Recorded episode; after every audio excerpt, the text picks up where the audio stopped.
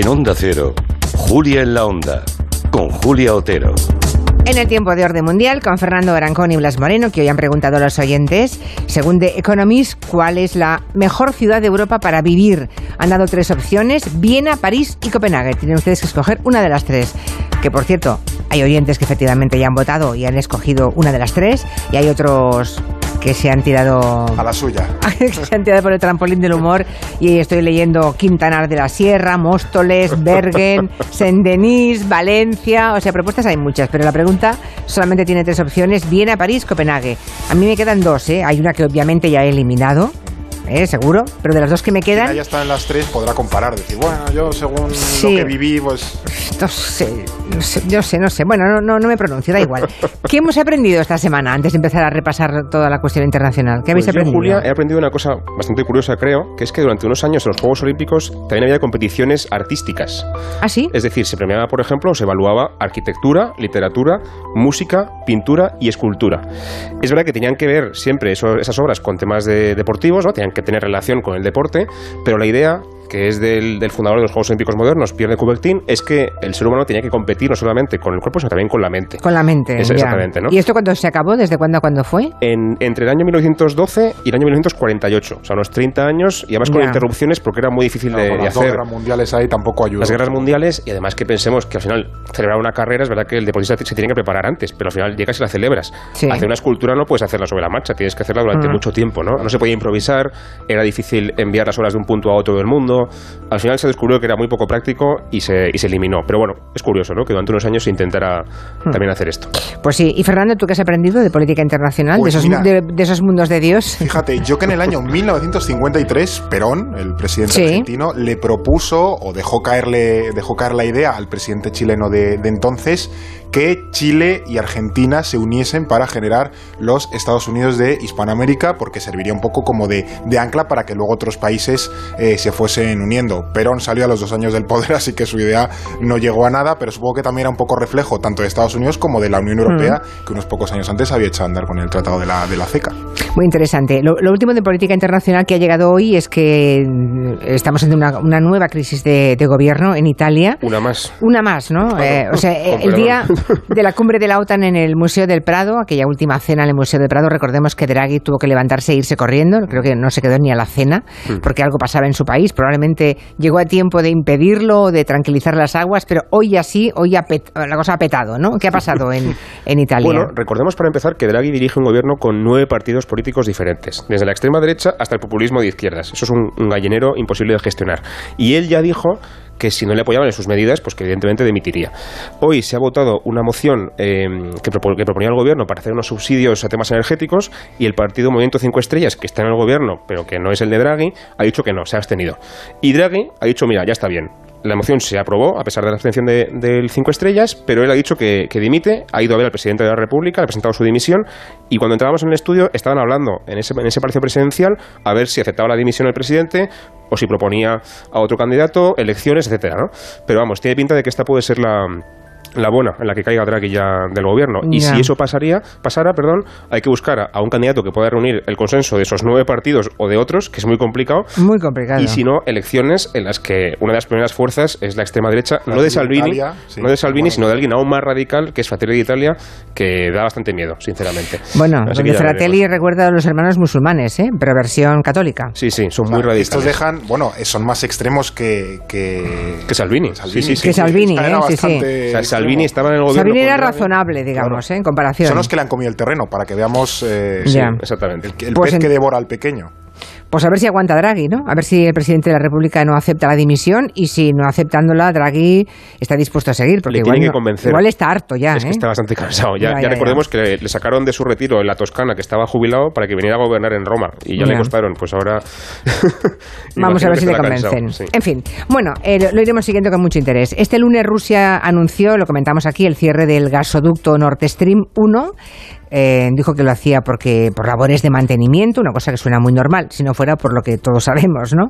Es una práctica rutinaria, eso de bueno rom- eh, cortar el, el paso del gas para arreglar cositas, pero eh, lo de que lo van a reabrir en 10 días, veremos si se produce o no. En Alemania, obviamente, han saltado todas las alarmas y hay un oyente que pregunta precisamente por eso. Hola, hello. ¿Piensan ustedes que dentro de todos los objetivos que pueda tener Putin, uno de ellos podría ser obligar a Alemania a que abra el Nord Stream 2 eh, con la excusa de que el Nord Stream 1 está cerrado por obras, supuestamente? O sea, lo de las obras supuestamente, como dice el oyente, parece que no se lo cree nadie o nadie cree que sea la razón fundamental. ¿Qué pretende Rusia entonces con esta medida? A ver, yo hasta donde sé, creo que sí que es verdad que son obras rutinarias que hay que hacer una vez al año. Y más en verano, que es cuando lo suples con otra, cuando hay menos consumo y lo suples con otras fuentes. El problema es que, como tú apuntabas, es muy inoportuno y es como mínimo sospechoso, ¿no? Y sobre todo preocupa que después de cerrarlo con una razón de peso, luego no lo quieran abrir por otras razones, ¿no? Eh, en cuanto a si podrían abrir el, el otro gasoducto para suplir este, yo creo sinceramente que no, porque la posición política de Alemania en ese sentido quedaría muy debilitada. Si te cortan el gasoducto 10 días porque, porque hay que hacer mantenimiento y tu respuesta es alarmarte muchísimo y querer abrir el otro cuando se supone que lo cancelaste para presionar a Rusia, pues quedas un poco como a los pies de los caballos, ¿no? Te, te cedes muchísimo ante, ante Rusia. Sí que es verdad que preocupa mucho en Alemania y con razón como decíamos, que Rusia no lo vuelva a abrir después, porque en ese caso que tendríamos es Alemania de cara al invierno sin su principal proveedor de gas y sin capacidad o sin tiempo de buscar otras alternativas en Estados Unidos, en Qatar, en Nigeria y tal, que se están buscando ya, pero que no a preguntar, pero estarán buscando alternativas los alemanes, no estarán de brazos cruzados. por fin se, han, puesto manos a la obra después de tantos años de, avisos, pero como digo, en cualquier caso eso tarda mucho más en llegar y si llega, además va a tener que ser por barco en, en, versión licuada, que es mucho más cara que la versión en gasoducto que provee Rusia, ¿no? Hmm. Así que evidentemente a largo plazo lo ideal es no comprarle más gas a Rusia, ahora mismo es bastante inoportuno y difícil para Alemania. Que por cierto, si llega en versión licuada, si,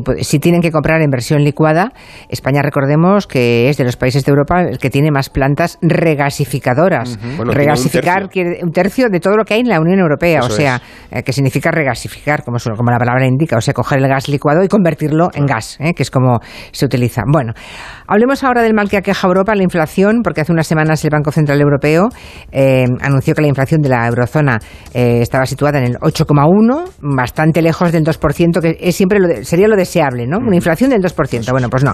Estos días Pedro Sánchez eh, sorprendió en el Congreso con estas dos grandes medidas. Vamos a poner en marcha como Quiero expresarles a continuación un impuesto sobre los beneficios extraordinarios de las grandes empresas energéticas que recaudará 2.000 millones de euros al año durante los próximos dos años.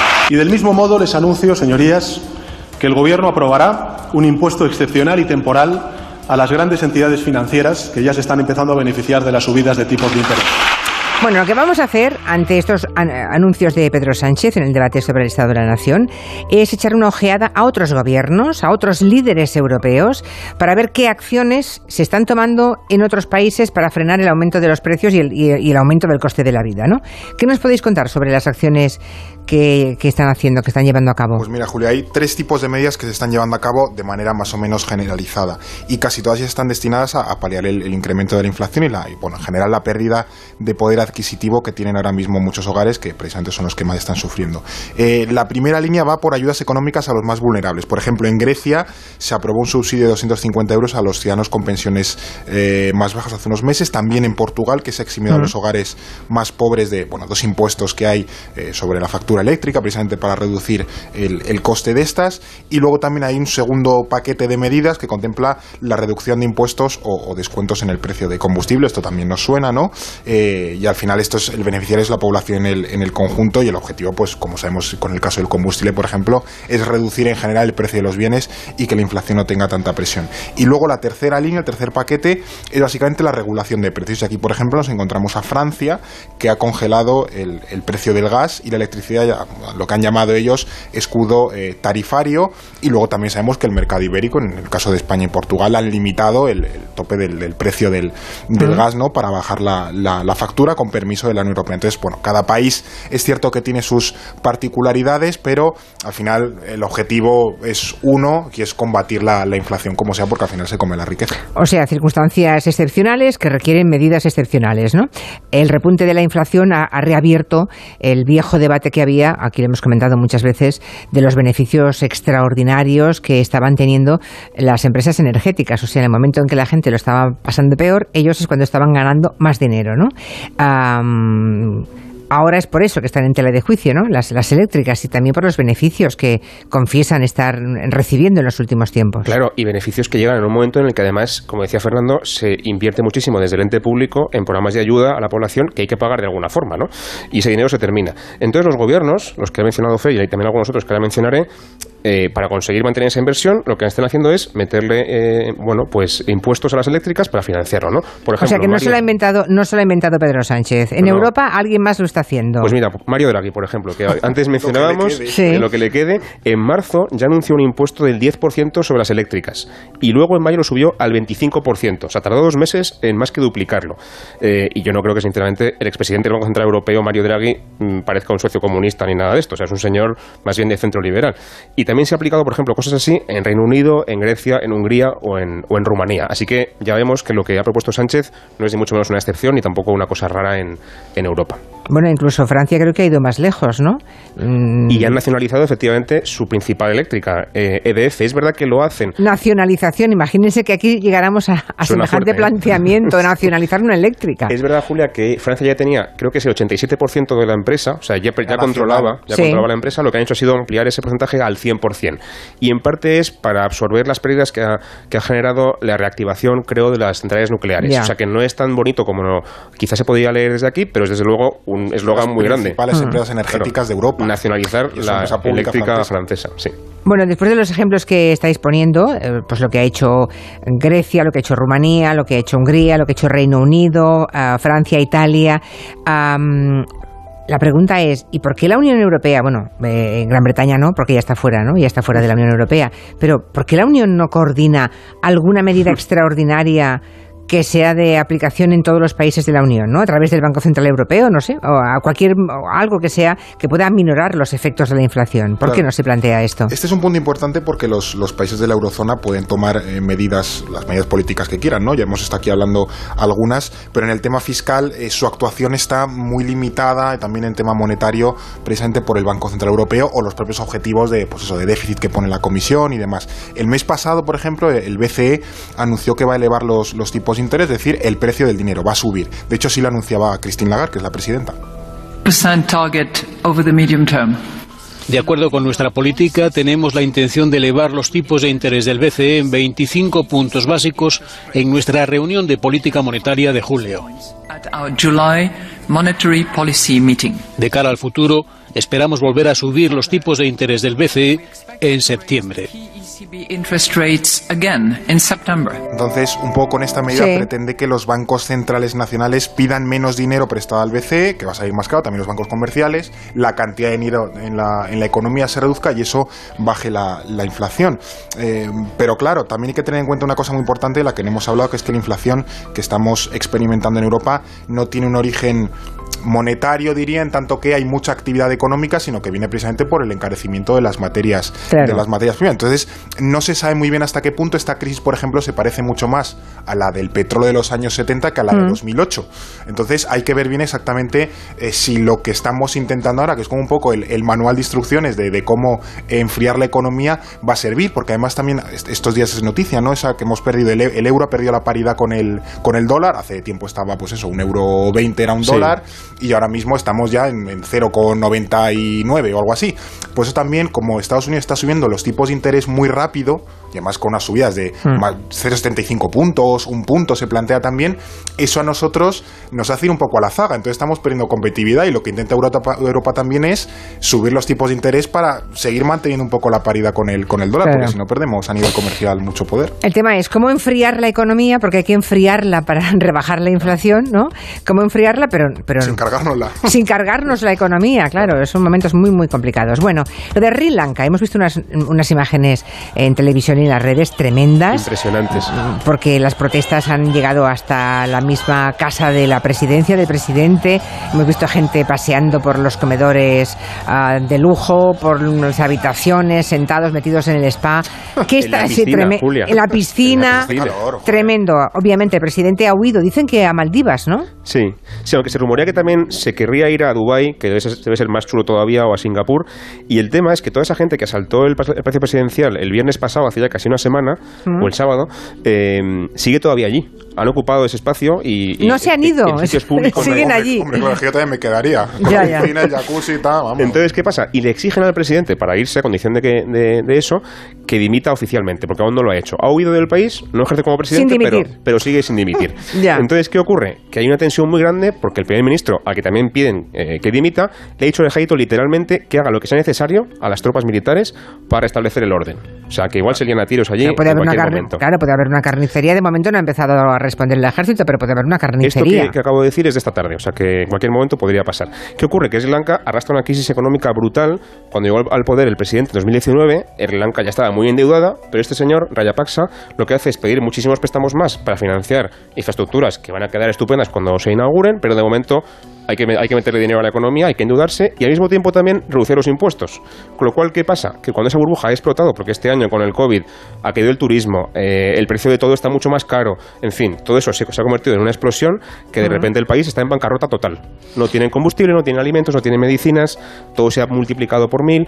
Entonces, claro, tiene un problema la población ha estallado y no tiene solución fácil porque la financiación para ese país está muy complicada de conseguir. El FMI les ha impuesto muchas condiciones complicadas, también India, también China, así que yo no sé qué va a pasar ahí, la verdad. Y más allá del, del tema y del caso concreto de lo que les ocurre en Sri Lanka, es que puede que haya otras revueltas ¿eh? en otros lugares del mundo. Claro, claro, es el riesgo, efectivamente. Claro, es que cuando la gente está entre la espada y la pared y no tiene que llevarse a la boca, al final, se- al final hay, hay- hay revolución y hay revueltas. Hay ¿no? muchos países que ahora por el- la, la unión, esa conjunción del precio de los alimentos que está muy alto, lo hemos contado aquí otras semanas, Claro, el precio de claro. los combustibles que está muy alto, y luego Ujú. también que la, pensemos que las principales economías, China, Estados Unidos y la Unión Europea, estamos ya hablando de que vamos a, a crecer a menos ritmo, entonces claro, todo eso forma un cóctel que para estos países en desarrollo, pues evidentemente puede suponer un, un problema bastante serio. Entonces que no nos extrañe si en los próximos meses en un montón de países, por eso de África, Oriente Próximo, de Asia y tal, empezamos a ver protestas y revueltas ocasionadas por estos factores que he mencionado. ¿no? Eso es un problema que tenemos ahí, claro. Bueno, iba a hablar de Biden, que, mm, que ha iniciado ya su, eh, su viaje por Oriente Próximo, pero mm, no- apenas nos queda tiempo para la encuesta, pero tenemos un problema. No ha funcionado la encuesta de Twitter hoy, lo siento. Hoy, hoy Twitter tiene el día un poco tonto, ¿eh? Sí, hoy no sé qué les pasa, sí. El caso es que no hemos podido, los oyentes que, como todos los jueves, habrán intentado votar, pues no lo han conseguido, porque está, está la página que no se mueve y también tenemos problemas para recibir otras comunicaciones a través de Twitter. Así que lo siento mucho, pero vamos a responder en todo claro, caso. Yo os digo lo que yo hubiera dicho. yo Lo que yo hubiera dicho es que es Viena.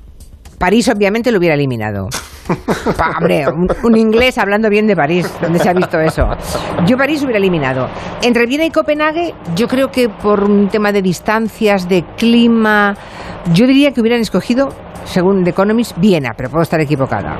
Pues mira, la respuesta es Viena. Efectivamente, Oh. Viena. Sí, sí, es la ciudad que The Economist ha dicho. De hecho, lleva varios años siendo seleccionada por The Economist como la, la mejor ciudad para vivir en, Mm. en Europa. Yo no he estado nunca, no tengo nada que decir de Viena ni menos mono. Tiene croissants, creo. tampoco. El café es bastante caro. eh, pero bueno, luego creo que tiene parquecitos, vivienda pública, o sea que todo eso supongo Bueno, Mucho para- palacio también, me Los parece. París no está ni entre alquileres... las 10 primeras, ¿eh? Sí. Ya te lo digo. Has esto- tenido buen ojo. Ya, no, no, claro. Bueno, los alquileres de Viena son, y son muy conocidos y muy admirados. ¿eh? Sí, efectivamente. Una ciudad en la que no hay guetos, en la que la gente de diferentes niveles económicos viven todos mezclados en todas partes, porque hay una enorme cantidad de vivienda social, tanto eh, de alquiler como de venta. Copenhague es la segunda, o sea que en Copenhague sí está, es una ciudad muy bonita y muy ordenada, Sí, como muy sí. nórdica, y, y es la segunda más, más vivible, por así decirlo, del- del- de Europa. Debe hacer más frío, ¿no? Quizá un Copenhague Hace, que en hace rasca. Bueno, pues nada, ahí lo dejamos la semana que viene más o antes, igual. Gracias a la Mundial.